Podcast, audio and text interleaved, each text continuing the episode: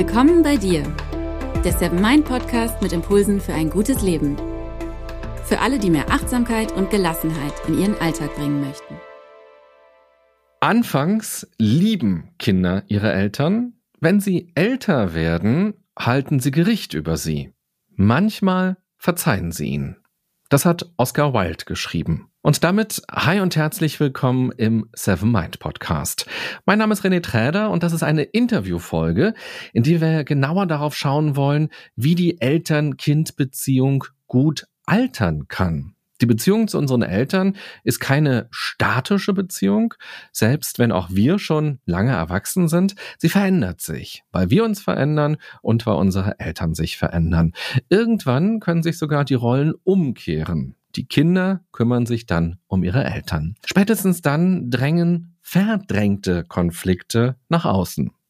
Mein heutiger Gast plädiert deshalb dafür, die Beziehung zu den Eltern bewusst zu gestalten und damit auch verschiedene Entwicklungsherausforderungen des Lebens anzupacken. Ein Kontaktabbruch für immer sei nur selten ratsam. In den nächsten Minuten wollen wir darüber sprechen, wie dieses Gestalten gut funktionieren kann, gerade auch in schwierigen Eltern-Kind-Beziehungen oder gerade dann, wenn sich diese Rollen umkehren. Außerdem, wie man den Eltern verzeihen kann und ob man es überhaupt muss. Und bald ist ja Weihnachten. Wir wollen deshalb auch darauf schauen, wie man es schafft, die Feiertage mit den Eltern zu überleben. Denn das, wie ich im Vorgespräch erfahren habe, ist eine ganz häufig gestellte Frage. Zu Gast ist die Psychologin, Autorin und Wissenschaftsjournalistin Anne Otto. Herzlich willkommen. Ja, hallo René. Ich freue mich hier zu sein bei euch. Ja, schön, dass du da bist. Ich habe einen Vortrag von dir gesehen, da hast du das Publikum auch mit eingebunden und hast ein paar Fragen in Richtung Publikum gestellt. Und eine dieser Fragen möchte ich dir jetzt gerne stellen. Die fand ich nämlich so besonders schön. Die lautet, welche Schätze hast du denn von deinen Eltern mitbekommen? Ja, also Schätze meiner Eltern. Ich denke da denke ich an das Haus meiner Eltern mit ziemlich vielen Büchern und diese Haltung, ähm, ja, also alles ist interessant, die Welt ist interessant, man kann ganz viel lesen, man kann ganz, sich ganz viele Bilder angucken, Kunst ist toll. So diese Haltung zur Welt, ähm, neugierig und wissbegierig, die habe ich von meinen Eltern mitbekommen und das sind Schätze, die wir auch immer so geteilt haben. Ja, schön. Auch wenn du davon erzählst, leuchten deine Augen gerade, soweit ich das sehen kann, aus der Entfernung. Und ja, so ein Lächeln hat sich bei dir breit gemacht. Und da gehen dann nicht nur Erinnerungen, sondern auch gleich Emotionen los. Und das ist ja auch so ganz typisch bei uns. Wenn wir Gedanken haben, dann fühlen wir ja meistens auch was. Und so ist es natürlich auch umgekehrt bei den negativen Gedanken oder den negativen Erinnerungen. Die sind ja nicht einfach so, dass wir die betrachten wie in so einem Einwegglas und so sagen, ach guck mal, was ich gerade für einen Gedanken habe, sondern dann sind ja auch Emotionen dabei. Und das ist ja das, was oftmals diese Beziehung dann auch zu den Eltern schwierig machen kann, weil wir nicht nur die Schätze mitbekommen haben und etwas Positives empfinden, sondern auch Trauer oder Schmerz oder andere Sachen so wachgerüttelt werden. Und deshalb möchte ich auch dir gerne noch die gegenteilige Frage stellen, nämlich, was hast du denn von deinen Eltern nicht mitbekommen, was du tatsächlich damals vielleicht als Kind gebraucht hättest oder dir zumindest gewünscht hättest? Ja, die Frage ist natürlich ähm, vielschichtig und ich glaube, ich könnte eher sagen, was würde ich an meinen Eltern kritisieren, was fand ich sehr problematisch. Und da finde ich einen bestimmten Leistungsanspruch, Härte. Im Prinzip genau das Gegenteil von dem, die Kehrseite von dem, was ich gerade gesagt habe. Ein hoher Anspruch, ne, es wird schon wieder, eine hohe Robustheit, sei belastbar, so stell dich hinten an im Sinne von, ja, es gibt Wichtigeres. So diese Dinge, von denen ich das Gefühl habe, dass ja sie vielleicht manchmal ein bisschen zu hart waren. Dann würde man sagen im Umkehrschluss ein bisschen mehr Weichheit, ein bisschen mehr laissez-faire. Nun ist es ja so, dass wahrscheinlich die meisten Eltern diese Dinge einem gar nicht mitgeben, weil sie einen quälen und malträtieren wollen und weil sie einen irgendwie ärgern und kaputt machen wollen, sondern weil sie ja irgendwie gute Absichten damit haben. Auch bei den Sachen, die du gerade so beschrieben hast, da steckt ja auch was drin, was so aufs Leben vorbereitet, was ja auch hilfreich ist, so durchhalten zu können zum Beispiel, Dinge zu Ende zu bringen. Aber trotzdem, wenn wir dann so auf unsere Kindheit schauen, so geht's ja vielen, glaube ich, hat man dann so ein Gefühl von, das schmerzt was. Obwohl man vielleicht ahnt oder auch weiß, dass da auch gut gemeinte Sachen dabei waren oder auch die Eltern ja auch nur Menschen sind und ja auch mit einem Sack voller Probleme in ihr Leben so reingestolpert sind möglicherweise oder im Laufe ihres Erwachsenenseins ja auch viele Sorgen, Nöte, Ängste, Schicksalsschläge hatten und gar nicht für uns immer da sein konnten. Und obwohl wir das vielleicht so wissen und ahnen, ist es manchmal trotzdem schwer, auf dieser emotionalen Ebene diesen Schmerz nicht zu empfinden oder diese Verletzung nicht so groß werden zu lassen. Ich glaube, das ist ein total wichtiger Punkt, dass du ja jetzt schon sagst, unsere Eltern haben ja auch ihr eigenes Leben mit ihren eigenen Schwierigkeiten. Also zum Beispiel, warum waren meine Eltern manchmal hart? Das hat natürlich damit zu tun, dass sie auch eigene Selbsthärten erfahren haben, noch in der Kriegsgeneration und so weiter.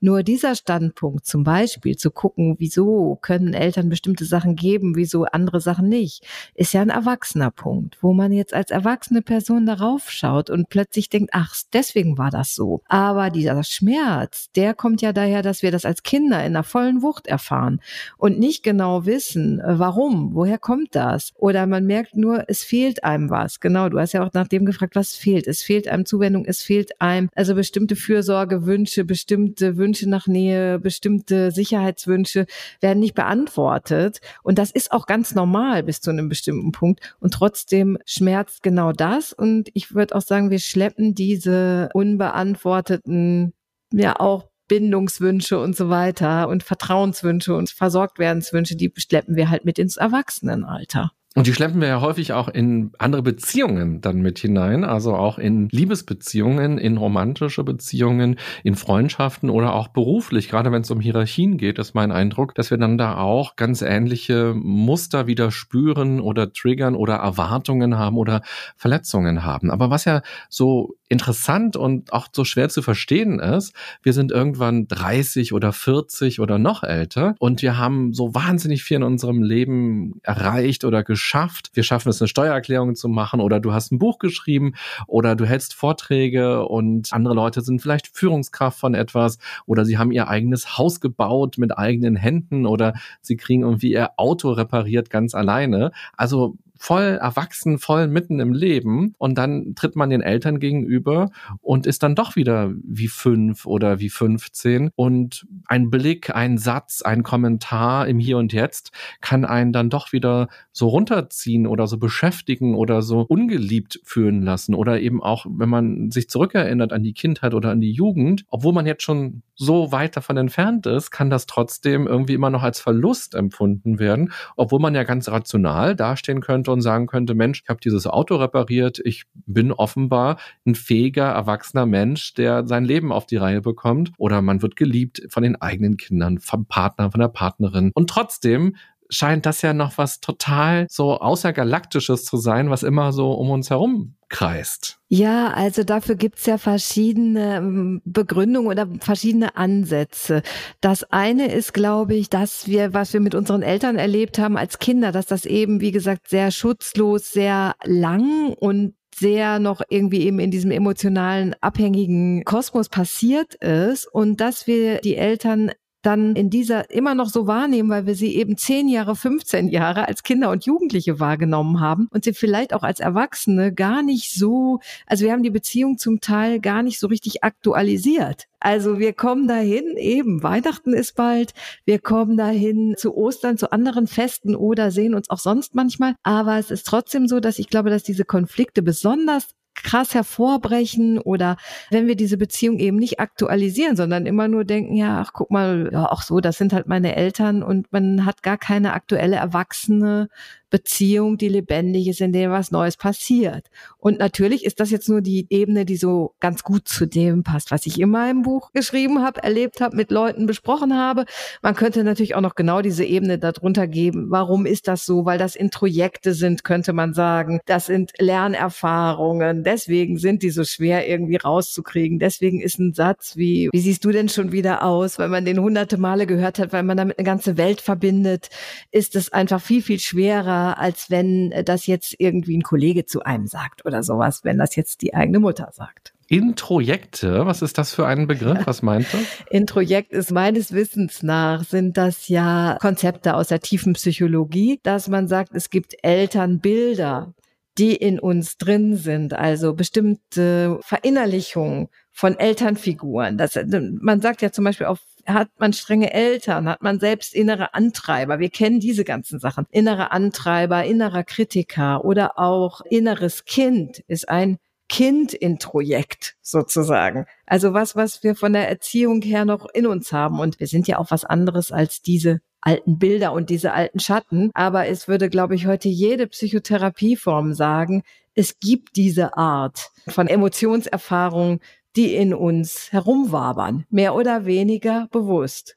Ja, großartig, dass du diesen Begriff dann jetzt hier in den Podcast eingebracht hast. Introjektion, Introjekte, habe ich noch nie gehört und ist ja total spannend, sich damit dann auch mal auseinanderzusetzen. Weil wenn man vielleicht Begriffe dafür hat oder auch Konzepte für etwas hat, dann fällt es ja oft auch leichter zu verstehen, in was habe ich mich denn da vielleicht auch verstrickt oder wo kommt denn der Schmerz her oder wo kommt der Konflikt auch her, diese Irritation oder auch der Widerstand, die Ablehnung, wo kommt das her in mir, was da gerade so viel Energie verbraucht. Und du hast ja auch schon gesagt, gesagt, wir haben noch so ein altes Bild von unseren Eltern. Wir haben das noch nicht abgedatet. Und das finde ich auch nochmal interessant, weil unsere Eltern sind ja wie auch wir immer wieder neu in bestimmten Lebensherausforderungen. Also vielleicht werden die gefeuert oder sie merken, wenn sie dann auf die Rente zugehen, oh je, da wird jetzt alles neu gemacht, neue Software, neue jüngere Kolleginnen und Kollegen oder neue Ideen und ihre Ideen oder ihre Arten, bestimmte Dinge abzuarbeiten, haben vielleicht gar nicht mehr so viel Wert in dem Unternehmen oder in der Abteilung Erscheinung und sie erleben vielleicht auch Rückschläge oder die Krankheit macht sich ähm, stärker bemerkbar. Der Körper wird schwächer vielleicht, nicht mehr ganz so leistungsfähig oder auch vielleicht kriselt auch diese Elternbeziehung, also diese Paarbeziehung zwischen Mutter und Vater kriselt vielleicht aus irgendeinem Grund oder wir werden es vielleicht nie erfahren, die Mutter, der Vater ist verknallt in den Nachbarstypen oder in den Postboten oder in wen auch immer und hat so eine heimliche Romanze und kämpft vielleicht auch mit den eigenen Gefühlen und ist vielleicht auch in der Sinnkrise. War das sinnvoll, was ich getan habe, mein Leben über und so weiter und so fort. Und das kriegen wir oftmals nicht so richtig mit, außer unsere Eltern teilen das mit uns und berichten uns darüber auch offen und auch in dieser Verletzlichkeit. Und auch die haben ja auch so eine Introjektion was uns angeht wahrscheinlich, oder? Also auch die begreifen uns ja auch möglicherweise immer noch als Kind unter Umständen und gar nicht als, ach, der ist jetzt ja 40 und ist auch ein erwachsener Mensch, mit dem ich vielleicht auch über Liebeskummer sprechen könnte. Genau, also ich glaube, bei den Eltern würde man jetzt nicht davon sprechen, nur um das nochmal kurz zu sagen, dass die jetzt ein Introjekt von uns haben, sondern die haben jetzt wieder Introjekte von ihren Eltern. So würde ich das, glaube ich, sagen. Soweit. Also ich Psychoanalytikerinnen und Psychoanalytiker, die zuhören, die werden uns da vielleicht was zu schreiben können, äh, weil das ist wirklich ein spezielles Feld. Aber jedenfalls glaube ich schon, dass das, was du sagst, warum schmunzeln wir da jetzt drüber? Warum sagen wir, vielleicht ist meine Mutter in den Postboten verknallt? Weil es ist ein bisschen so, Mütter und Väter sind auch nur Menschen und das vergessen wir als Kinder. Also das ist theoretisch total klar, aber das ist uns als Kinder und auch als erwachsene Kinder oft nicht klar. Wir nageln die auf diese Rollen fest oder wir verstricken uns da rein in diesen engen Blick. Und deswegen ist ja auch einer von diesen absolut wichtigsten Tipps, die Eltern in all ihren Facetten wirklich wahrzunehmen, das zu versuchen, die, denen zu helfen, also sich selbst auch damit zu helfen, zu sehen, wer waren meine Eltern, früher, was sind sie heute, was haben sie für Probleme und so. Und du sagtest schon Krankheiten und ich finde schon, dass es so Momente gibt, wo man merkt plötzlich so jetzt bricht etwas um. Also meine Eltern, mein Vater ist ja schon gestorben, meine Mutter ist 80. Es gab diese Momente, wo meine Eltern das erste Mal ernsthaft krank waren und ich das Gefühl hatte, so mein Vater muss sich bei mir unterhaken. Ein Moment. Und das sind halt zum Beispiel Momente, wo man plötzlich merkt, das ganze Menschsein von einer anderen Person und die ist nicht, es ist ein bisschen unwichtig, ob der jetzt mein Vater ist oder nicht, der braucht mich jetzt oder der hat jetzt ganz andere Sorgen oder so. Und das finde ich zum Beispiel sind so, so Momente, deswegen beschreiben, glaube ich, viele das auch als Chancen, dass man da nochmal was ganz anderes sieht. Und um noch einen weiteren Fremdbegriff oder ein Fachwort einzubringen, das, was du beschreibst, das ist ja das, was man unter filiale Reife dann auch beschreiben kann. Also die Reife, die aus den Kindern sozusagen herauskommt und nochmal in eine andere ja, Art des Erwachsenenseins oder des Kinderseins in der Kinderrolle zu den Eltern steht. Kannst du es vielleicht nochmal erklären? Du schreibst ja auch darüber in deinem Buch. Ja, das Konzept der filialen Reife, das war für mich so ein bisschen Aha-Erlebnis für mein Buch. Das habe ich selbst entdeckt vorher, als ich einen Artikel für die Psychologie heute dazu geschrieben habe über dieses Thema.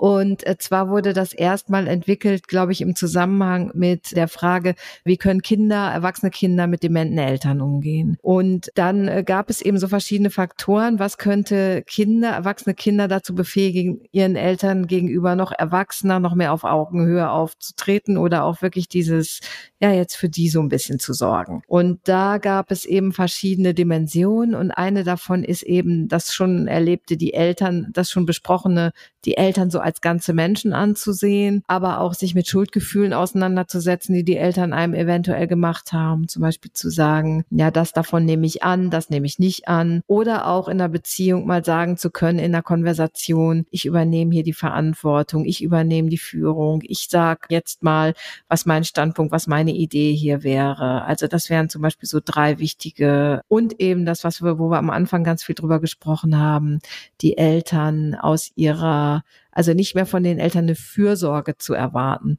Also diese kindliche Rolle. Also meine Mutter darf mir einen Gulasch kochen und dann sag ich, das ist toll.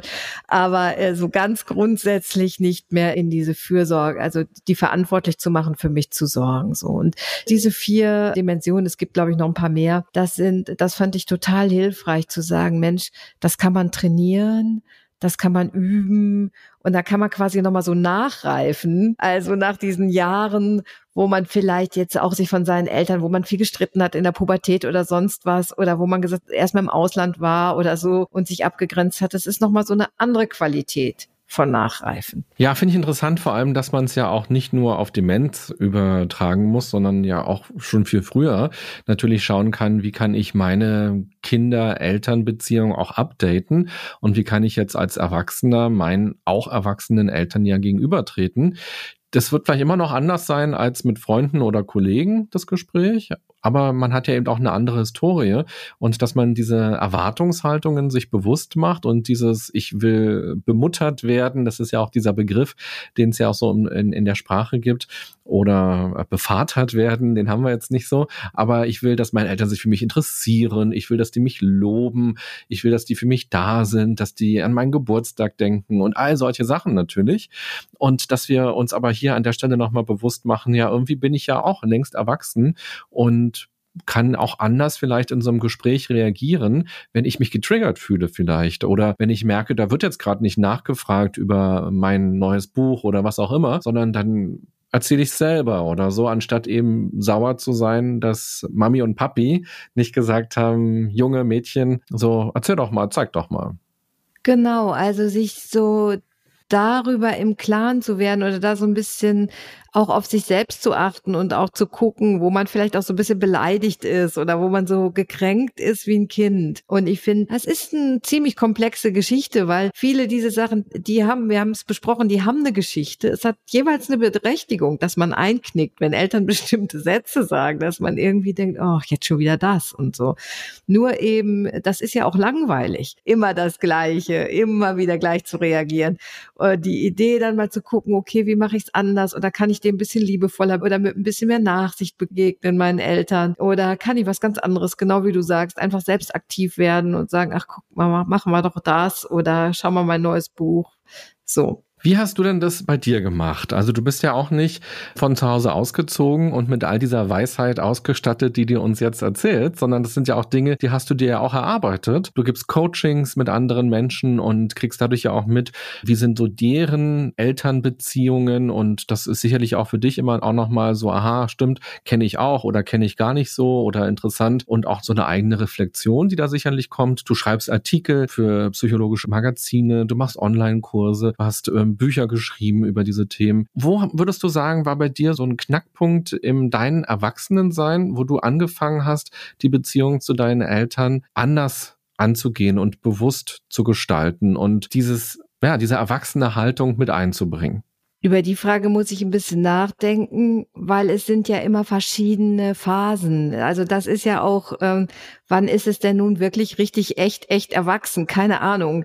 Also ich würde immer sagen, es gibt so kleine Stufen, wo man merkt, aha, jetzt fühle ich mich unabhängiger. Und genau nach diesen üblichen, wie schon gesagt, nach diesen üblichen Kämpfen von Pubertät und so weiter oder auch schon, äh, ich bin sehr früh von zu Hause ausgezogen, sofort nach dem Abi und so.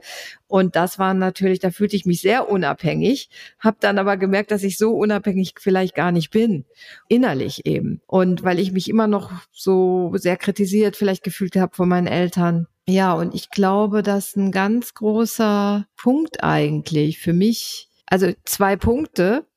Das eine, ich habe ein Studium nochmal gewechselt von Medizin zu Psychologie und das war so ein bisschen, ich würde nicht sagen, gegen den Willen meiner Eltern, aber meine Eltern hätten es vielleicht doch ganz gern gesehen, wenn ich Ärztin geworden wäre. Und das war zum Beispiel ein Punkt, wo ich das ganz gut vertreten konnte, warum ich das mache und warum ich das anders machen möchte. Und das war zum Beispiel ein Punkt, der mich sehr gestärkt hat, wo ich dachte, das finden meine Eltern zwar irgendwie blöde, aber für mich ist es super wichtig. Und das ist ja auch so ein, die Eltern enttäuschen können, das ist ja auch so ein Schlagwort, was immer wieder kommt. Das würde ich sagen. Und ansonsten, ja, und das ist natürlich der Punkt mit dem Üben, Üben, was man natürlich wahrscheinlich auch in einer Meditations-App, weiß ich nicht, auch permanent gesagt bekommt.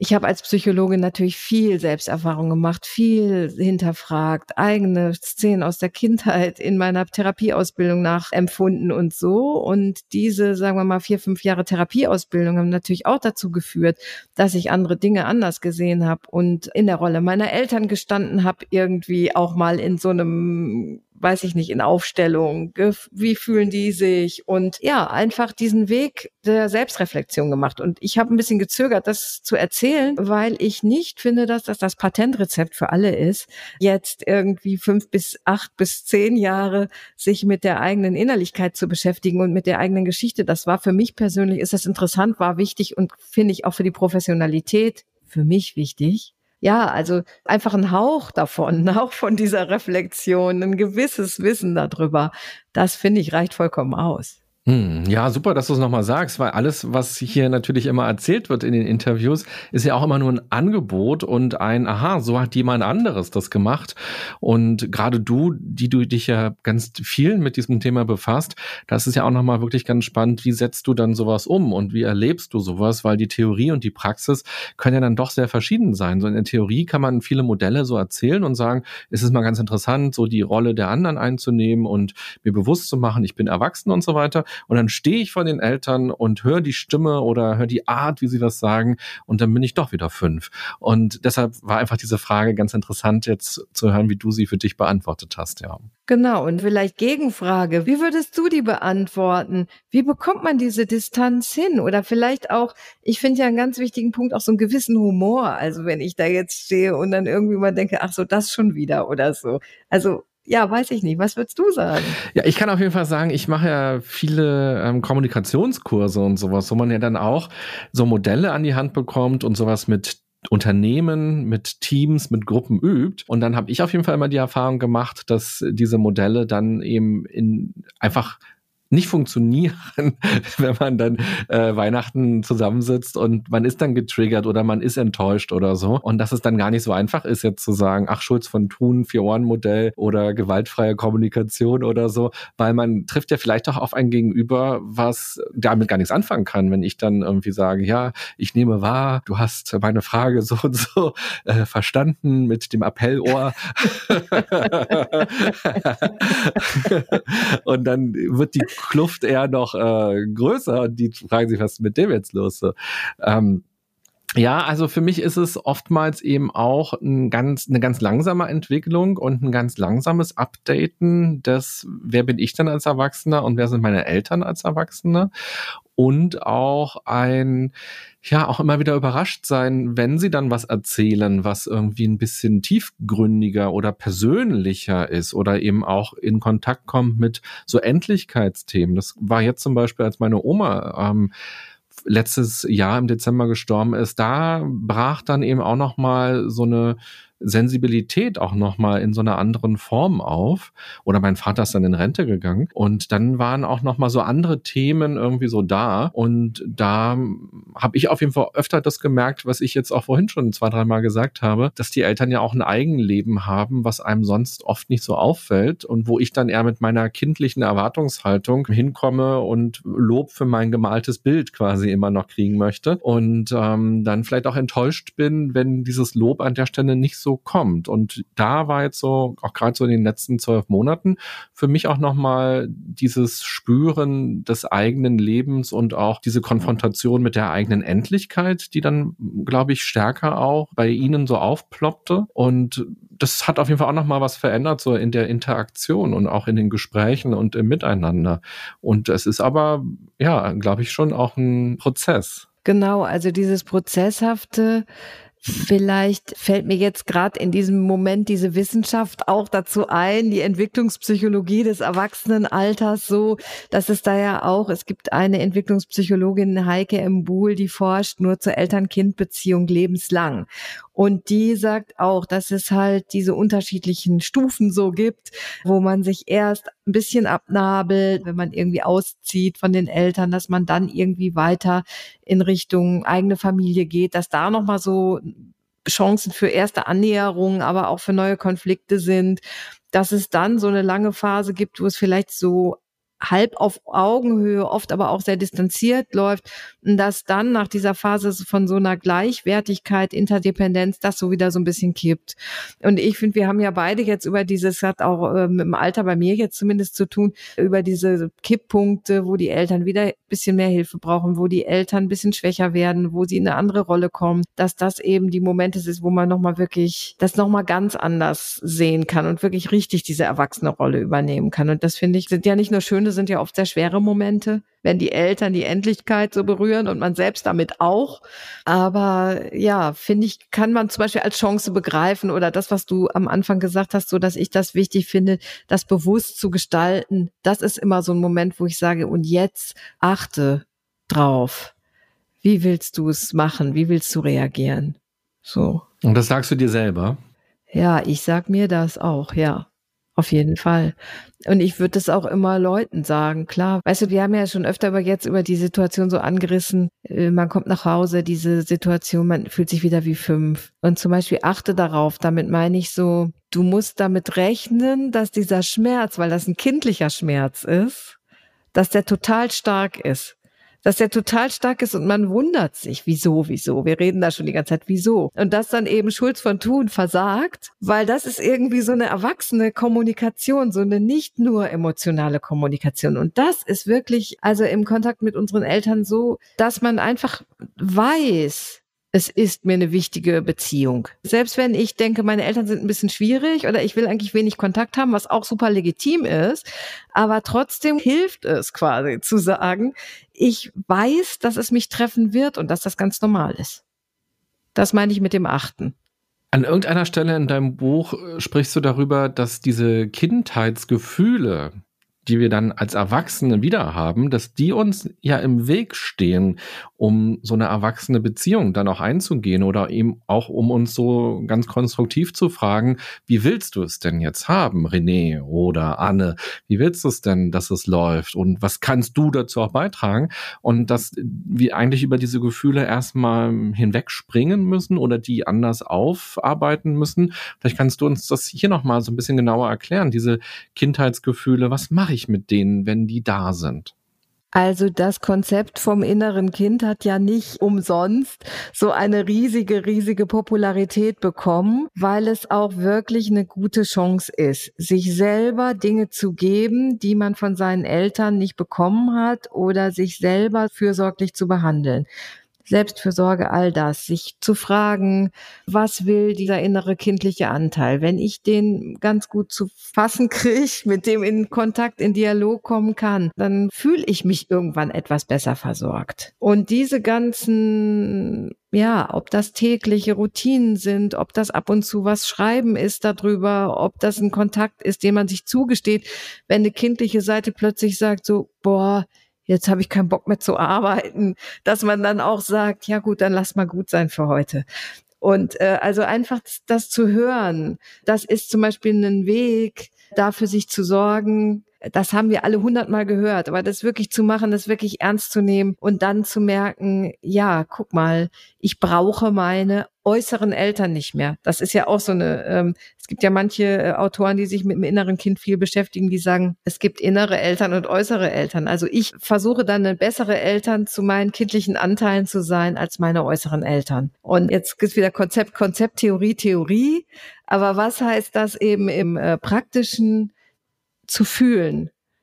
Was ist da an Verletzlichkeiten? Was ist da an Wünschen? Und nicht nur, wenn ich eben meiner Mutter gegenüberstehe, sondern jeden Tag. So. Und das finde ich eine total wichtige Arbeit. Und ich finde, die muss auch nicht das ganze Leben einnehmen, aber so finde ich ganz, finde ich wichtig. Hätten wir es geglaubt, als wir damals ausgezogen sind von zu Hause, dass uns diese Elterngeschichten noch so lange beschäftigen als Erwachsener? Da hatte man ja eher so die Idee, man geht von zu Hause weg und ab jetzt ist man frei und äh, lebt sein ganz eigenes Leben und dann war's das. Aber tatsächlich sind es ja immer noch ganz viele Gedanken und Emotionen, die einen ja auch bis man 100 ist begleiten können. Natürlich hätten wir das nicht gedacht, weil da wussten wir alles und haben gedacht, klar, also auch ein bisschen, die können mich jetzt mal. Also so, ja.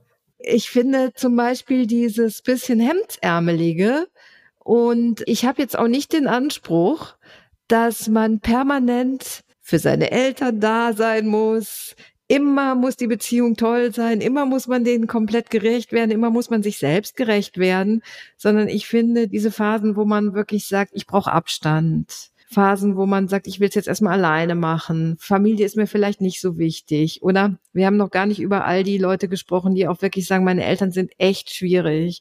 Und mit meinen Eltern habe ich echt blöde Sachen erlebt. Und nicht nur so ein bisschen, sondern wirklich schlimm und dass man denen auch, also dass da zum Beispiel auch Distanz eine gute Möglichkeit sein kann, dass da auch wirklich ein, naja Gott, so ist es eben. Also eine Mischung aus Akzeptanz und vielleicht auch schon manchmal in jüngeren Jahren auch Wut, finde ich auch legitim und hilfreich ist. Ja, dann lass uns doch einmal über diese Sachen sprechen, weil die Beispiele, die wir jetzt hatten, waren ja eher so, die Eltern meinen es irgendwie eigentlich ja gut, die wollen einen gut aufs Leben vorbereiten oder sie haben gerade irgendwie keine guten Kapazitäten, weil sie selber verstrickt sind oder gestresst sind mit irgendwelchen eigenen Herausforderungen und Katastrophen und dann bleibt irgendwie die Energie, die Fürsorge auf der Strecke. Sie haben es vielleicht auch nie besser gelernt und dann loben sie uns nicht oder knallen uns irgendwas an den Kopf, einen Spruch oder können uns nicht die Liebe schenken, die wir irgendwie brauchen. Das haben wir ja alles jetzt relativ gut schon und stark beleuchtet. Aber dann gibt es natürlich auch Kinder, die in gewaltvollen Beziehungen aufgewachsen sind, wo sie vielleicht gar nicht gesehen worden sind, wo die Eltern vielleicht alkoholkrank waren oder eine andere Krankheit hatten und auch vielleicht abwesend waren, also gegangen sind oder ganz selten mal nur da waren, emotional erpresst haben, körperliche Grenzen missachtet haben, Gewalt zugefügt haben, körperlich oder psychisch. Und wie ist es denn dann damit? Also dann irgendwann irgendwann ist man erwachsen. Es ist einem total klar, dass das alles super falsch war, was man erlitten hat, was man erlebt hat, wie man behandelt worden ist. Die Brille des Kindseins ist weg, wo man irgendwie sagt, meine Eltern sind meine Eltern und ich will unbedingt bei denen bleiben. Jetzt sagt man sich um Gottes Willen, wie konnte ich da überhaupt nur überleben in dieser Familie mit all dem, was da so passiert ist? Und jetzt entsteht diese Freiwilligkeit. Kommt Kontakt, kommt kein Kontakt? Wie kommt Kontakt? Was kann man solchen Menschen, die solche Erfahrungen gemacht haben, mitgeben? Die allererste und wichtigste Idee dabei ist, dass man äh, zu seinen Eltern keinen Kontakt haben muss, dass man sich zum Beispiel nicht um seine Eltern kümmern muss, wenn die alt sind, dass es keine Verpflichtung gibt, eine tolle Beziehung zu den Eltern zu haben und dass man wirklich den Kontakt auch abbrechen könnte. Jetzt hast du im Vorfeld schon gesagt, ich bin da nicht so ein Fan von diesem Kontaktabbruch. Also im Sinne von, ich würde das nicht als eine Lösung oder so sehen, sondern ich würde das eher als eine Schutzmaßnahme sehen. Und habe immer das Gefühl, dass das in manchen Beziehungen eben, wenn viel Gewalt und auch manipulative Eltern, dass die einen so sehr verstricken, wo Kinder dann das Gefühl haben, ich komme da einfach nicht raus oder ich werde immer wieder gegen, was weiß ich, meinen Bruder ausgespielt oder so, aber in wirklich ganz extremem Maße Kälte oder so. Ich habe gerade das Buch von Anne Rabe gelesen. Ich weiß nicht über die Kindheit in der DDR oder nicht DDR, Post-DDR Eltern mit einer ganz, ganz großen Härte und ganz schweren Misshandlungen, dass sie kein gutes Verhältnis zu ihrer Mutter hat. Das ist, liegt auf der Hand und es ist auch absolut verständlich, dass sie da Abstand hält und sagt, ich will nicht zu dieser Mutter weiter einen Kontakt haben und die soll auch meine Kinder nicht sehen. Und das alles dem jetzt, deswegen gebe ich dem so Raum oder mache da auch ein bisschen, also betone das immer so, weil ich gemerkt habe bei den Interviews für mein Buch, man hat äh, viele Leute, die kein so gutes Verhältnis zu ihren Eltern haben, die haben das Gefühl, sie müssten das vielleicht doch. Und deswegen finde ich das so wichtig zu betonen. Oder auch Leser und Leserinnen, die mir geschrieben haben und gesagt haben, ey, das war jetzt für mich der Punkt, der mich am meisten bewegt hat, weil ich eben ja auch ein Beispiel habe von jemandem, der sagt, ich finde meine Eltern schwierig und was mache ich denn jetzt? Und wenn man aber darüber hinaus, was will man machen? Und da ist es eben so, bei Leuten, die halt total Schwieriges erlebt haben, für die ist es umso ratsamer, sich eben mit diesen inneren Anteilen zu beschäftigen, ne? Mit dem inneren Kind, mit der Selbstfürsorge und erstmal zu gucken, was kann ich für mich tun, wo kann ich gucken. Und dann eben vielleicht, vielleicht nach Jahren, also Zeit halt keine Wunden, aber Zeit kann schon also einen Blickwinkel verändern. Und es kann schon sein, dass man irgendwie nach fünf Jahren, nach zehn Jahren auch, weil in diesen mittleren Jahren hat man auch ein bisschen Zeit, dann plötzlich denkt, so jetzt probiere ich es noch mal ein bisschen anders mit meinen Eltern oder jetzt möchte ich was wissen. Oder auch die Elemente, die wir vorher schon hatten, so dieses dieses Ich sehe meine Eltern als ganze Menschen, mich interessiert. Ich habe dieses Buch von Anne Rabe erwähnt, die hat ja auch ganz klar äh, aufgerollt, warum ist meine Mutter so geworden, wie sie wurde. Und das hat den Kontakt nicht verbessert. Was hat das Verständnis, das Standing und so weiter verbessert. Also ich glaube halt, dass es dann nochmal möglich sein kann, sich so ein ganz bisschen anzunähern oder auch zu gucken, was machen die Eltern dann? Weil oft ist es so, und das ist jetzt wirklich auch was, was ich von der Psychotherapeutin Claudia Hamann weiß, aus Interviews und aus der Lektüre ihrer Bücher, die beschäftigt sich nur mit diesem Kontaktabbruch, dass die oft das Muster erlebt, dass die Eltern von so Kindern, die Kontakt, erwachsenen Kinder, die Kontakt abbrechen, sehr leiden, dass die sehr leiden und einige von denen schon sich fragen, wie konnte das so weit kommen? Und wenn Eltern nach zehn Jahren wirklich bereit sind, die Fragen zu stellen, warum hast du das gemacht? Oder was hat dir gefehlt? Und wirklich bereit sind, da in den Kontakt zu gehen. Und das gibt es scheinbar in diesen Therapie-Sessions von Claudia Hamann mit sowohl verlassenen Eltern als auch Kindern, die den Kontakt abbrechen. Da gibt es das, dass plötzlich so eine gewisse Art von Grundverständnis da ist, die nochmal was anderes ermöglicht irgendwie. Also das finde ich auch eine total wichtige Arbeit, so ich glaube, das hatten wir schon im Vorgespräch mal besprochen, dass, dass ja dieser Gedanke, es gibt keine Ex-Eltern, dass man sich den immer wieder mal vor Augen hält. Du kannst dir zwar Wahlfamilie suchen und so weiter, aber deine leiblichen Eltern oder die Eltern, mit denen du aufgewachsen bist, das sind im Prinzip Bezugspersonen und von denen komplett abgeschottet zu sein, das bedeutet immer mit einem gewissen Schmerz zu leben. Ja, das hatte mich im Vorgespräch auch total ja, inspiriert, dieser Satz. Es gibt keine Ex-Eltern. Du hattest gemeint, du hast es im Buch von Barbara Bleisch entdeckt, der Philosophin. Sie hat sich darüber nämlich Gedanken gemacht, ähm, dass man den Eltern nichts schuldet. Darüber schreibt sie in ihrem Buch. Weißt du es noch zufällig, wie es heißt aus dem Kopf? Warum wir unseren Eltern nichts schulden. Mhm, okay. Also ganz viele tolle Literaturempfehlungen an dieser Stelle. Drei Bücher hast du jetzt ähm, schon quasi genannt. Dann können wir dein Buch an der Stelle vielleicht auch einmal noch mal ein bisschen aufs Trapez heben. Das heißt für immer Kind. Und da hast du verschiedenste Menschen interviewt und hast mit ihnen darüber gesprochen, wie die Beziehung zu ihren Eltern ist. Und hast ja sehr diverse Menschen und schreibst eben immer noch so aus deiner Perspektive deine Gedanken dazu oder gibst so Tipps, Ratschläge, Impulse, was man in so einer Situation vielleicht auch tun könnte. Und so ist dein Buch ungefähr aufgebaut. Genau. So ist es aufgebaut. Und meine Grundthese war eigentlich, wir alle werden immer älter, unsere Eltern werden immer älter und die Beziehung zu unseren Eltern dauert heute ganz anders als früher. Nicht 20, 30 oder 40 Jahre, sondern oft 60 Jahre oder länger. Das bedeutet, wir werden mit unseren Eltern alt. Und das war eigentlich der erste so Ausschnitt, wo ich gedacht habe, ja, guck mal, da müsste sich doch ganz viel tun in dieser Beziehung. Das wäre doch irgendwie ganz interessant. Was kann sich denn da tun? Ja, plus es gibt ja sehr viele Einzelkinder auch in den Generationen dann irgendwann so ab den 60ern ja wahrscheinlich, auch mit der Babypille, dass viele Eltern auch wirklich nur ein Kind haben. Ich bin zum Beispiel auch Einzelkind und bedauere das manchmal sehr, weil ich mir dann ganz alleine Gedanken machen muss über diese Eltern-Kind-Beziehung oder über die Eltern und über das Älterwerden der Eltern und über die Kindheit nachzudenken. Das wäre manchmal ganz schön, dann noch jemand zweites zu haben. Und das ist ja ich auch nochmal was ganz Besonderes an der Stelle, weil man eben keinen Sparring-Partner hat, mit dem man darüber nachdenken kann, sondern Familie kann dann eben vor allem eben bedeuten, die Beziehung zu den Eltern und gar nicht noch zu den Geschwistern, die man hat. Also was du auf jeden Fall sagst, das ist, glaube ich, auch so ein Begriff aus der Demografie oder aus der Entwicklungspsychologie auch, dass wir heute nicht mehr so viele horizontale Beziehungen in der Familie haben, sondern irgendwie vertikale. Das heißt so in der Generation unserer Eltern, die hatten noch unheimlich viele eben Geschwister, die hatten Cousins, Cousinen und weiß ich nicht, ein weit verzweigtes Geflecht auf der gleichen Ebene. Viele aber kannten noch nicht mal mehr ihre Großeltern, geschweige denn ihre Urgroßeltern.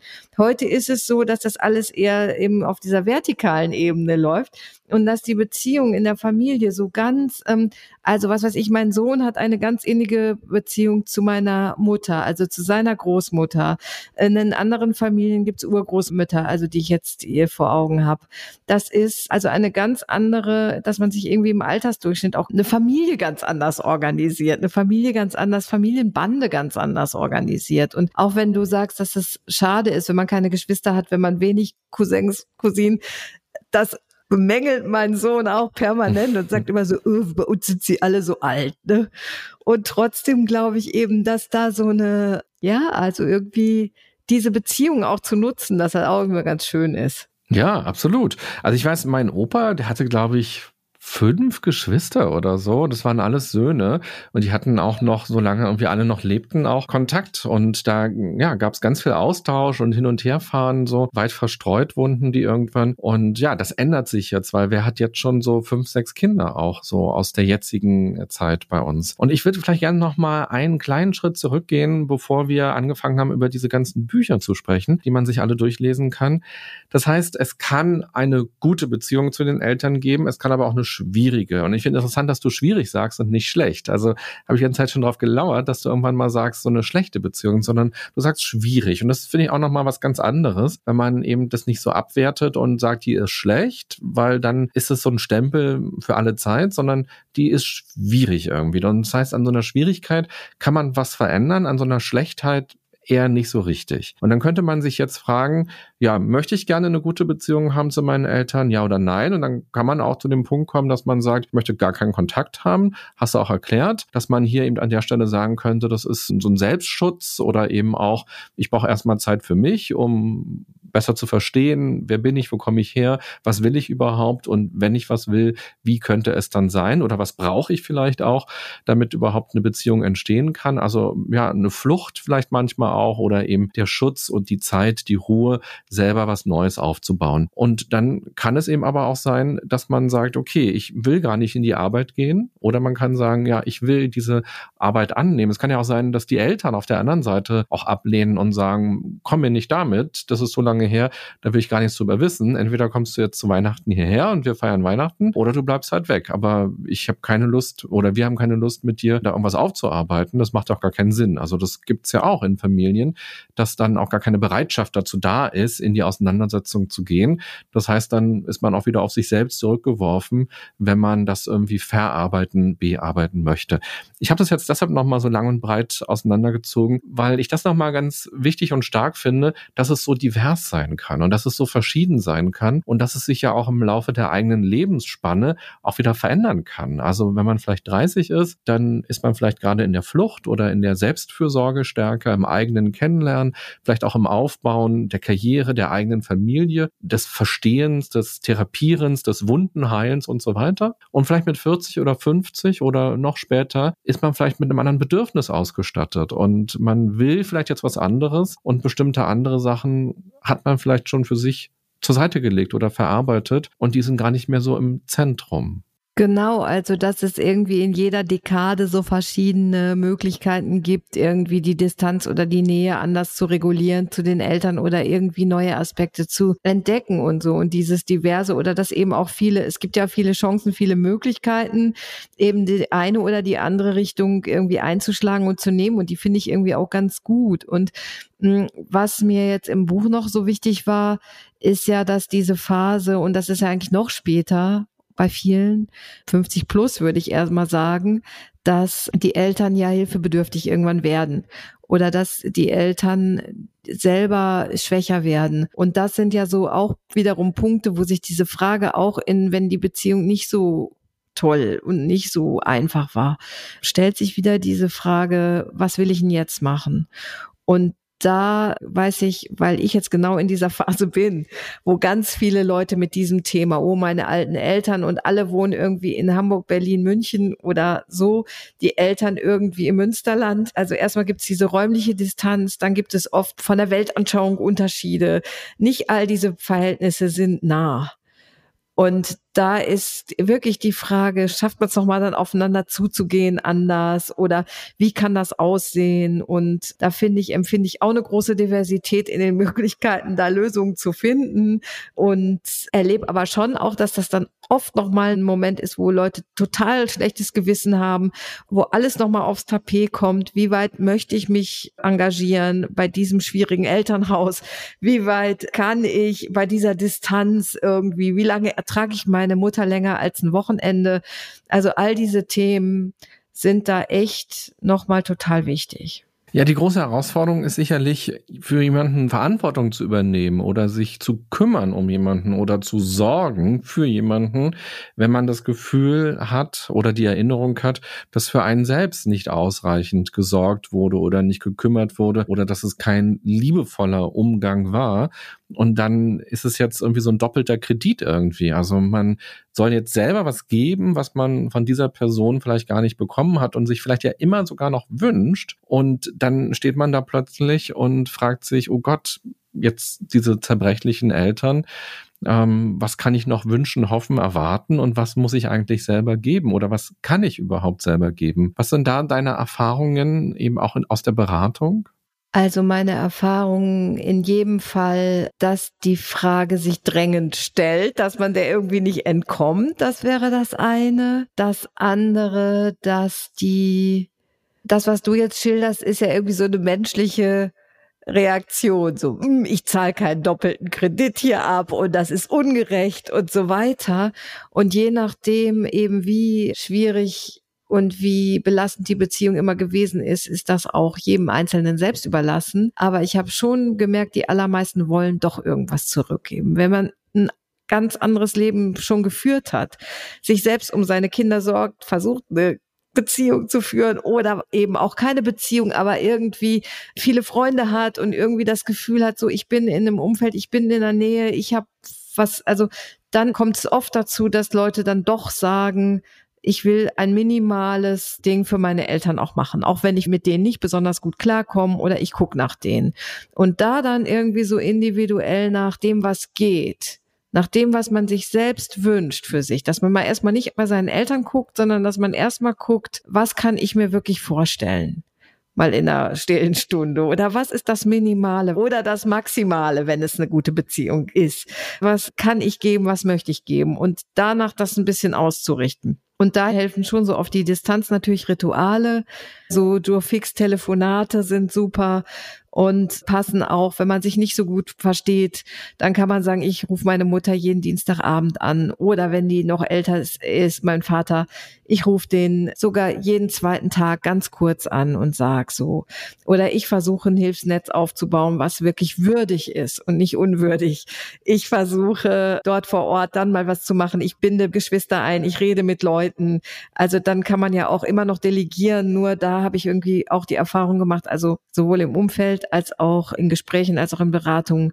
Es ist immer besser, wenn ganz viele dann da sind, wenn man eine ganz gute Lösung hat für diese Delegiersituation. Wenn man das stabil hat, dann verändert sich auch noch mal was. Also so ab einem bestimmten Punkt werden halt diese Äußerlichkeiten auch unheimlich wichtig. Ja, und interessant, dass du auch noch mal sagst, das hast du ja gerade schön beschrieben. Es geht gar nicht um Pflege, ja oder nein, sondern eher, was heißt für mich Pflege und was bin ich bereit zu tun? Also wir haben ja oft so Bilder im Kopf, so dass man dann vielleicht dahin zieht oder sie zu sich holt und dann das Bett macht und Essen kocht und vielleicht auch die Windel wechselt oder was alles dann eben auch notwendig ist und dass das irgendwie so dieses Maximalangebot der Pflege ist und das aber, das würde Barbara Bleisch jetzt ja wahrscheinlich auch sagen, da gar keine moralische Verpflichtung dazu da ist, sowas zu tun, sondern man darf sich fragen, was möchte ich denn gerne tun oder was passt zu dieser Beziehung, wie ich sie fühle oder wie ich sie mir jetzt vielleicht auch gestalten möchte, noch jetzt gerade auch,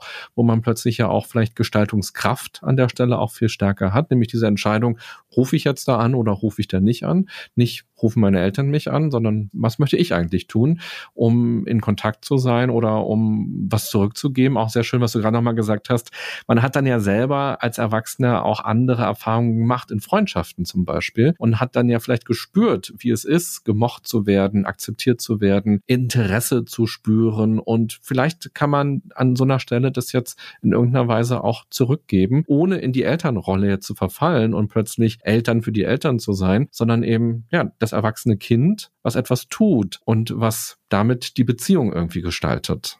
Genau, also diese Frage, was bin ich schuldig, was muss ich tun für meine Eltern? Da gibt's eben bei Barbara Bleisch auch einen ganz schönen Gedanken, dass sie irgendwie so sagt, das habe ich mir wirklich dick unterstrichen in dem Buch und habe es auch aufgegriffen für mein eigenes, so dass es spezifische Güter gibt und generische. Also die spezifischen, das ist wirklich so das, was wir miteinander verbinden in der Beziehung, was ganz spezifisch diese Beziehung ausmacht. Zum Beispiel die Beziehung zu meinem Vater, zu meiner Mutter. Was haben wir miteinander erlebt? Erinnerungen, die wir geteilt haben, familiäre Werte, Rituale und so weiter. Und das andere, diese generischen Güter, das ist eher sowas, ich versorge jemanden mit Essen, Pflege und so weiter und aber eben nicht mit so einer emotionalen Zuwendung.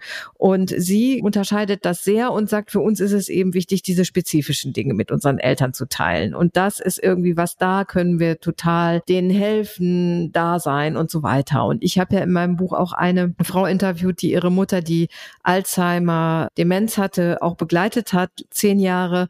Und die hat nicht die Pflege übernommen, aber die war trotzdem immer für die Mutter da oder ist da äh, regelmäßig regelmäßig hin, hat die irgendwie in die gleiche Stadt geholt und so weiter. Und da darf man sich auch nichts vormachen, das ist trotzdem Fulltime-Job, was die da beschrieben hat. Und dieses, was du jetzt sagst, ist, ist Pflegen ja in Deutschland, ich weiß die Zahl nicht ganz exakt, aber ich glaube, das sind über vier Millionen Leute, die zu Hause gepflegt werden. Und in unterschiedlichen Pflegestufen, das muss man sich ja jetzt nicht alles so vorstellen, dass das Schwerstpflege, aber es gibt auch viele Schwerstpflegefälle, die zu Hause gepflegt werden. Und ich finde auch aufgrund dieser Interviews, die ich geführt habe und so weiter, das ist ein total schwieriges Feld und auch ein ganz schön hartes Tabuthema, hartes Feld, wo man sagen muss, da muss ich mehr tun, finde ich, auch wenn wir jetzt hier nicht in einem Politgespräch sind, so finde ich das total wichtig, darauf hinzuweisen, das bleibt total viel an Frauen hängen. Das sind ganz schwere Wege.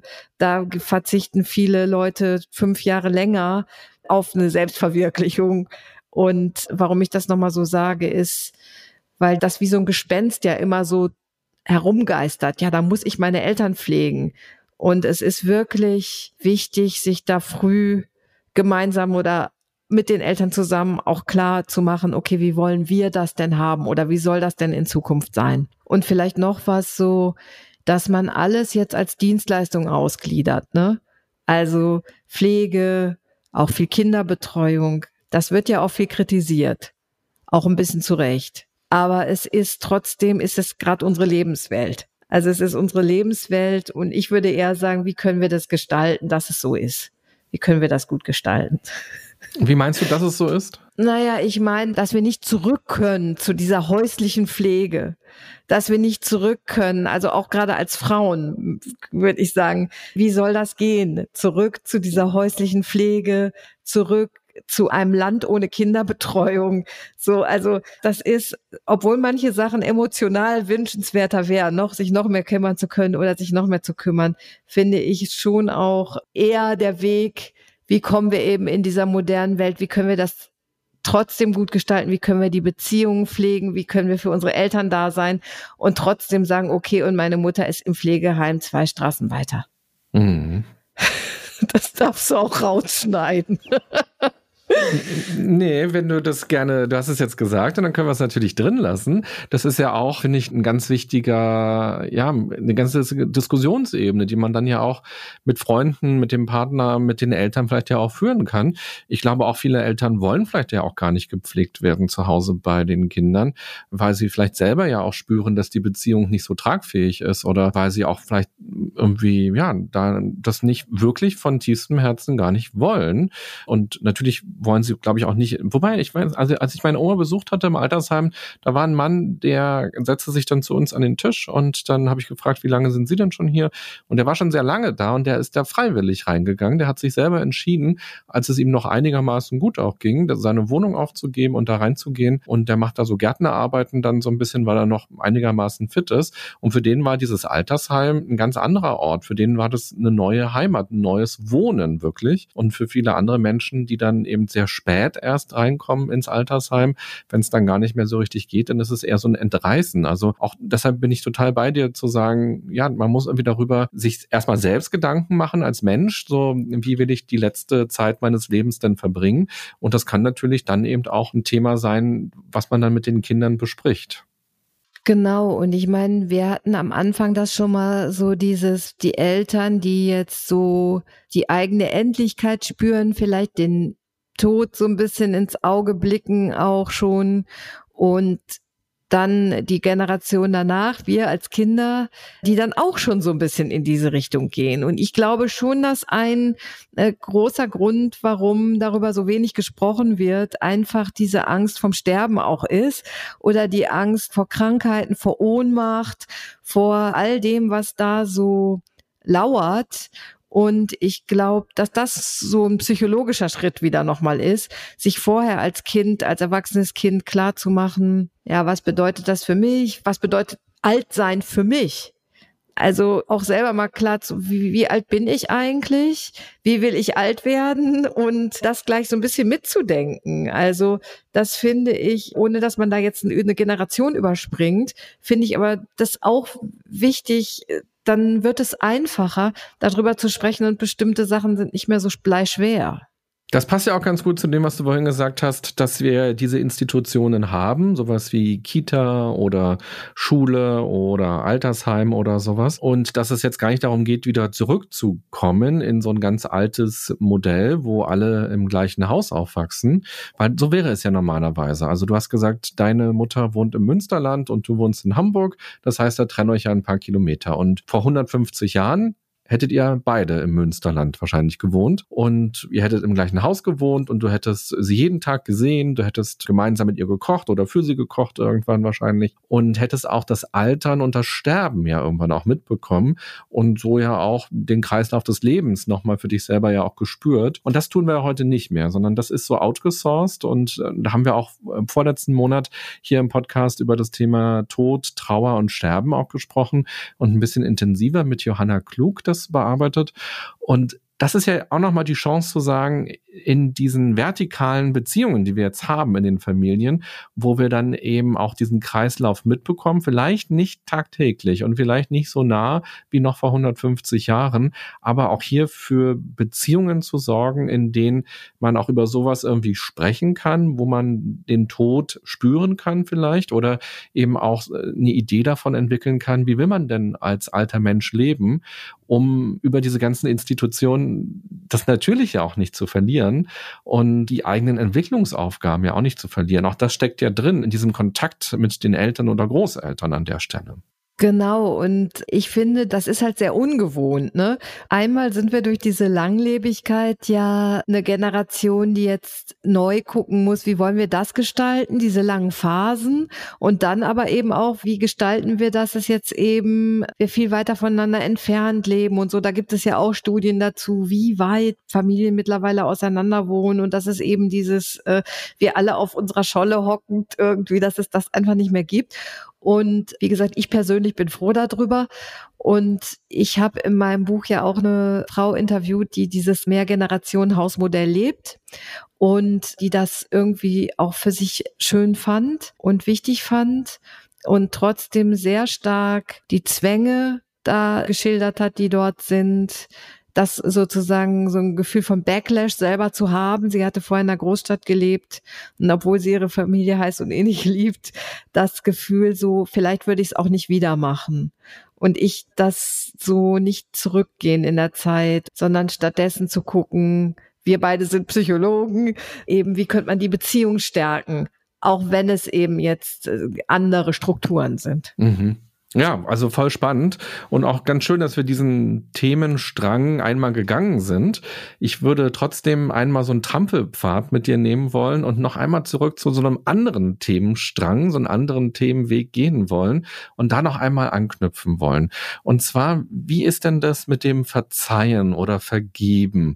Also wir haben jetzt ja immer mal wieder darüber gesprochen, dass vielleicht auch die Eltern auf einen zugehen und sagen, was hat dir denn damals gefehlt oder was würdest du dir denn wünschen? Also wir sind jetzt ja von Eltern ausgegangen, die auch selber darüber nachdenken und die auch ein Interesse haben, auch ins Gestalten zu kommen. Und jetzt möchte ich einmal nochmal darüber gerne sprechen, wie ist es, man ist mit Eltern konfrontiert, die da gar nicht so ein Gefühl für haben oder so ein Gespür für haben und wo man eigentlich als erwachsenes Kind eher so alleine mit diesen Themen ist. Und ich habe ja eingangs in der Anmoderation gesagt, muss man überhaupt verzeihen oder vergeben? Und wenn, wie könnte denn das dann eigentlich ganz gut gelingen? um vielleicht ja auch den Weg frei zu machen, sich nochmal neu zu begegnen oder dann später sich auch zu fragen, möchte ich jede Woche anrufen? man muss überhaupt nicht verzeihen. Ich glaube, ich habe witzigerweise gerade eine Geschichte auf dem Tisch, wo ich selber wieder drüber schreibe, über das Thema Verzeihen. Da geht es darum, die Vergangenheit irgendwie anders zu sehen. Und da habe ich selber jetzt Leute interviewt dazu, also Expertinnen und Experten. Und da ist mir der Satz hängen geblieben, dass die Person, die verzeiht, mehr Gestaltungsspielraum hat. Und dass dieses Wissen, dass ich als eine Person, die verzeiht, vielleicht für etwas, was in der Vergangenheit nicht gut gelaufen ist, dass die vielleicht mehr Macht hat, mehr Gestaltungsmacht, mehr neue Möglichkeiten. Die andere Person muss sich dann damit erstmal überhaupt auseinandersetzen oder sie kriegt es nicht mit. Und diese Sichtweise, die fand ich ganz schön. Und deine Frage ist aber ja auch, wie gelingt das? Es gibt ja Techniken, also man kann einen Verzeihensbrief an seine Eltern schreiben, den man nicht abschickt. Man muss ihn nicht abschicken. Man kann einen Wutbrief an seine Eltern schreiben, den man nicht abschickt und den einfach verbrennen und sagen, okay, das war's. Es gibt ja abgefahrenste Methoden. Man kann sagen, was man seinen Eltern alles vorwirft, zum Beispiel aufschreiben und daraufhin dann sagen, was habe ich alles von dir gelernt, weil ich das nicht erlebt habe. Also weiß ich nicht, wenn ich meinen Eltern vorwerfe, sie war nie für mich da, dann kann man sagen, okay, was habe ich dadurch gelernt? Jetzt Beispiel, ich habe gelernt, für mich selbst zu sorgen. Ich habe gelernt, dass Liebe wichtig ist. So, also das sind so weiß gar nicht, ob das gestalttherapeutisch ist. Ich habe es mal irgendwo in einem Seminar erlebt und fand das zum Beispiel eine Verzeihensübung, die ich unheimlich toll fand, weil ich dachte, das kann man, man spürt, dass da in diesem Schmerz immer auch so eine Kraft ist. Und dafür jetzt eben, wir halten dieses Wort Verzeihen unheimlich hoch und halten das auch für was ganz Großes. Und es ist ja leider auch so ein bisschen religiös geprägt, so dass, also was heißt leider für Leute, die religiös sind, ist das dann einfach. Für Leute, die eben nicht religiös sind, ist das eine Sperre. Und dass aber Verzeihen auch eben eine Haltung einfach ist. Und man kann es auch eine, eine Ecke runterbrechen und zum Beispiel sagen Akzeptanz. Was ist Akzeptanz? Zum Beispiel, wenn ich meinen Eltern jetzt nicht verzeihen kann für bestimmte Sachen, was sie gemacht haben, kann ich zum Beispiel auch sagen, ich akzeptiere, dass es so gewesen ist. Also nicht besser, schlechter, raus, das muss weg, sondern nur ich akzeptiere, dass es so gewesen ist. Und das, finde ich, sind so und dazu würde ich auf jeden Fall raten, so, also in der Auseinandersetzung, wenn man überhaupt was raten kann, ne? Weil ich glaube, dass dadurch sich was verändert. Hm, ja, danke nochmal für diese Methodensammlung. Und vielleicht haben ja einige, die uns jetzt zugehört haben, auch direkt Lust, sowas mal zu machen. Und ich kann mir auch vorstellen, allein als du es beschrieben hast, habe ich auch gleich Emotionen gespürt im Körper und gemerkt, ah ja, wow, wenn man sich jetzt hinsetzt und da so einen Brief schreibt, man sollte sich vielleicht danach nicht noch vornehmen, ins Kino zu gehen oder so. Also das kann auch aufwühlend sein. Das kann auch natürlich was mit einem machen und darum geht's ja auch. Also das mal so rauszulassen und auch dem inneren Kind ja an der Stelle auch zu zeigen, da war was, was es nicht gab oder eben schau mal, da ist was draus entstanden, was vielleicht aber auch gut ist. Oder eben einfach nur diese Akzeptanz, eben nur dieses Ja, das gab es, ohne dass man da jetzt noch überlegen muss, was daraus sich Schönes entwickelt hat. Genau. Und was ich vielleicht noch wichtig finde, wenn du das jetzt hier so zusammenfasst, also ich werde oft gefragt von Leserinnen und Lesern oder auch in Seminaren so, soll ich das mit meinen Eltern nicht nochmal besprechen? Also soll ich meinen Eltern nicht noch sagen, dass ich das und das blöd fand oder dieser Verzeihensbrief, so komme ich jetzt drauf, soll ich den nicht wirklich einfach mal abschicken oder auch einen Brief, wo ich vielleicht erst sage, das fand ich gut und das finde ich nicht so toll und können wir da nicht nochmal drüber reden? Und da finde ich zum Beispiel erstmal, warum nicht? Aber ganz wichtig, die Frage, wie oft hat man schon versucht, ins Gespräch zu kommen und was ist dabei rausgekommen? So. Ich finde schon, dass man manchmal sagen kann, ich fand also zum Beispiel seine Eltern wirklich damit auch konfrontieren kann, zu sagen, das und jenes fand ich, habe ich mal vermisst oder warum wart ihr so selten da oder ähnliches. Nochmal die Eltern damit auch wirklich zu konfrontieren, das kann man schon machen, aber eben, das geht nicht unendlich. Das geht nicht so, wenn man merkt, da ist eine Sperre, dann kann man das einfach nicht weiterführen. Aber so generell, warum sollte man nicht auch miteinander sprechen und in Interaktion treten? Mhm. Aber man muss sich natürlich auch bewusst machen, so ein Brief flattert ins Haus und trifft ja diese Menschen, da haben wir am Anfang drüber gesprochen, die vielleicht selber gar nicht über diese Sachen so nachdenken oder die gar nicht diese ganze Aufarbeitung für sich selber auch mit ihrer eigenen Familie vielleicht gemacht haben und ihre eigenen Gebrechen und Probleme und Sorgen haben und die vielleicht auch in eine völlige Überforderung kommt. Also so ein Brief finde ich, gerade diese schriftliche Kommunikation, das kann ja auch echt nochmal so eine krasse Bombe sein. Und im Zweiergespräch hat man ja vielleicht viel besser noch die Möglichkeit, hier und da auch zu spüren, wird es verstanden, was ich gerade sage? Brauchen die noch ein Beispiel? Man kann natürlich auch sich gehemmt fühlen an der Stelle, weil man diesen Eltern dann wieder gegenüber sitzt. Aber auch das ist nochmal ein scharfes Schwert möglicherweise. Nein, auf jeden Fall. Also je länger wir drüber reden, also diese ganzen Brieftechniken auf jeden Fall immer besser für sich selbst machen. Und wenn man noch was zu klären hat, finde ich auch Briefe sind also weil die Leute das geschriebene Wort behalten, die sich auch 20 Jahre, ne? Das steht sowas von fest und ein Gespräch, vielleicht wo man sich auch nicht so viel vornimmt und keinen Rundumschlag macht, aber so auf eine Sache nochmal hinweist, die einem ganz wichtig ist. Das finde ich, kann sich schon lohnen. Ja, ich hatte es neulich auch noch mal im Zusammenhang mit Demenz auch gehört, dass das auch noch mal ganz wichtig ist, den Zeitpunkt nicht zu verpassen, wo man auch gerne noch mal was sagen möchte oder was ansprechen möchte, weil irgendwann ist es halt so spät, dass man die Person nur noch überfordern würde, weil sie so stark in der Demenz plötzlich ist und dann an der Stelle auch gar keinen Zugang vielleicht mehr hat zu diesen ganzen alten Themen und dass es dann ja irgendwann verloren tatsächlich ist, irgendeine Aufarbeitung noch zu machen. Genau, dann geht's irgendwie nicht mehr. Genau, den Zeitpunkt. Und ich würde jetzt, ich weiß nicht, darüber gibt es, glaube ich, keine Studien oder so, aber ich würde schon sagen, dass die früheren Jahre, wenn die Eltern halt auch noch nicht wirklich greise sind, oder wenn man vielleicht gerade mal ein paar Jahre weg war und so nach dem Studium oder so, dass das so klassische Jahre sind, wo man vielleicht nochmal bestimmte Sachen auch bespricht oder wenn man selbst Kinder hat, dass man auch wirklich, das hört man ja auch total viel oder habe ich auch selbst so erlebt. Eltern haben eine andere Auffassung, wie man Kinder erzieht. Also die Großeltern dann haben eine andere Auffassung. Und das sind zum Beispiel gute Möglichkeiten, auch manchmal vielleicht nochmal zu sagen, du, ich mache es jetzt anders, weil, und das ist jetzt nicht Helikoptereltern, also für dich vielleicht kann ich auch verstehen, aber guck mal, das und das, äh, möchtest du, dass das immer so weitergeht? Möchtest du wirklich immer so, dass man immer sagt, sei tapfer, reiß dich zusammen? Findest du, das ist das letzte Wort? Und dann muss es auch kein Riesendrama und keine Riesenaussprache sein, sondern manchmal gleicht man einfach nochmal was ab oder so. Ja, auch nochmal ein schöner Gedanke.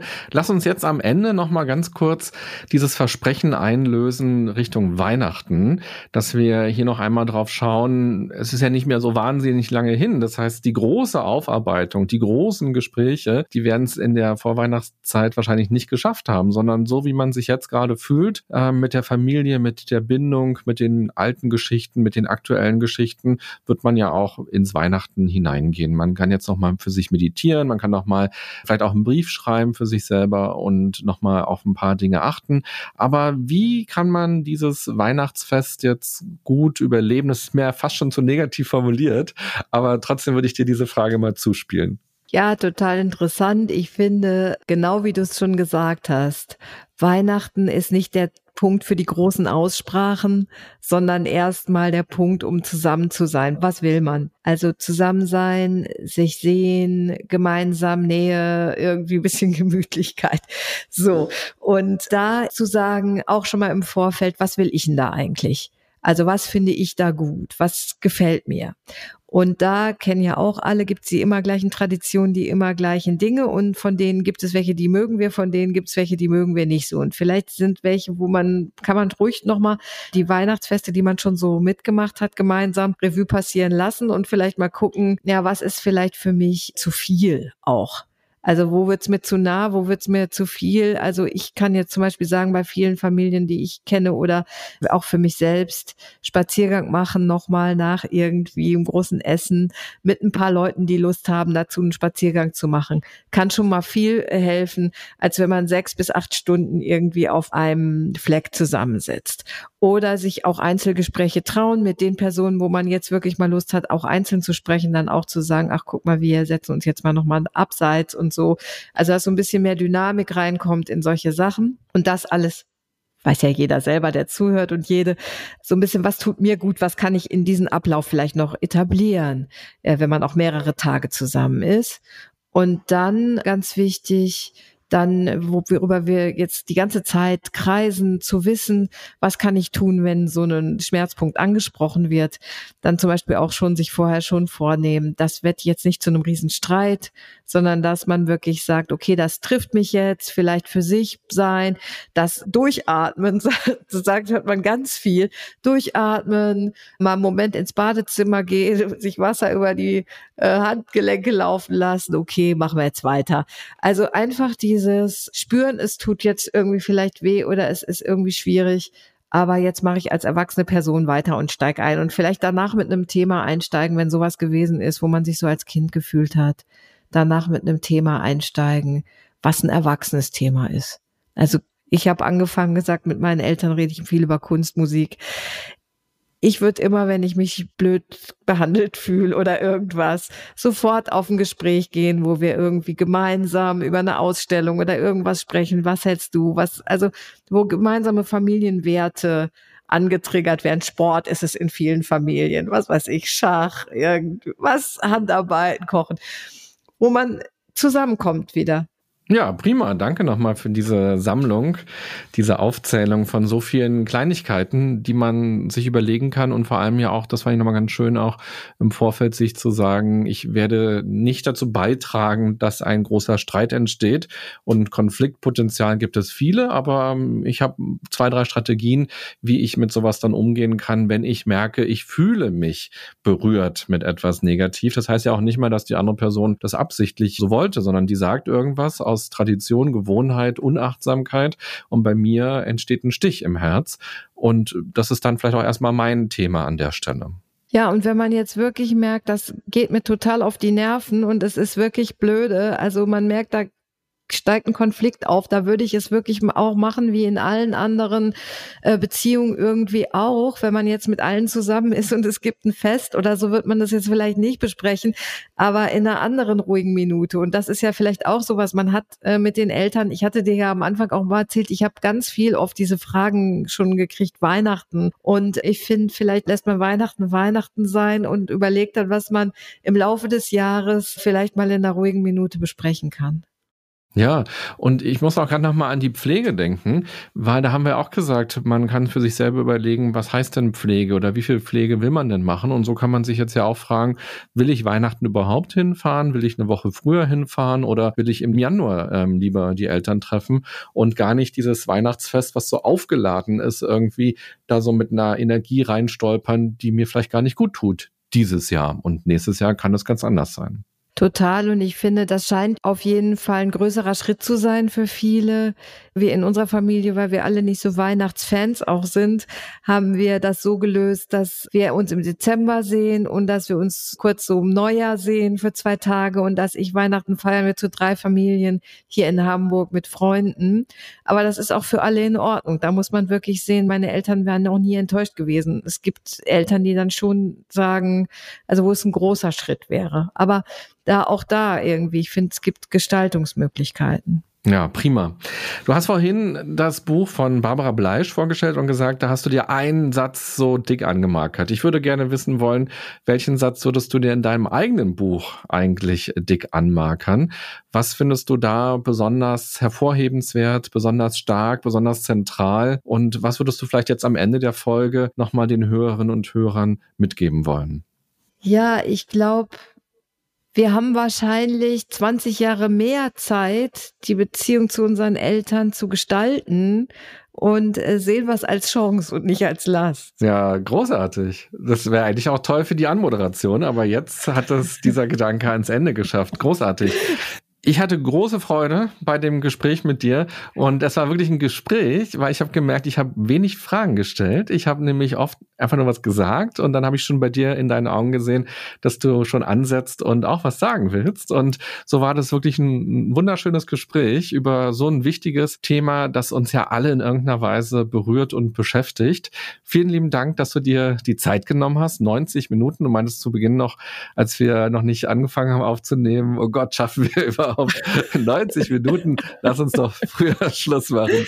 Ja, ja, Fluchtendenzen. Also war absolut unbegründet also wahnsinnig kurzweilig und ja, den Dank gebe ich zurück. Also für diese spannende Reise und genau, Gespräch ist es gewesen, finde ich auch. Prima, dann vielen Dank.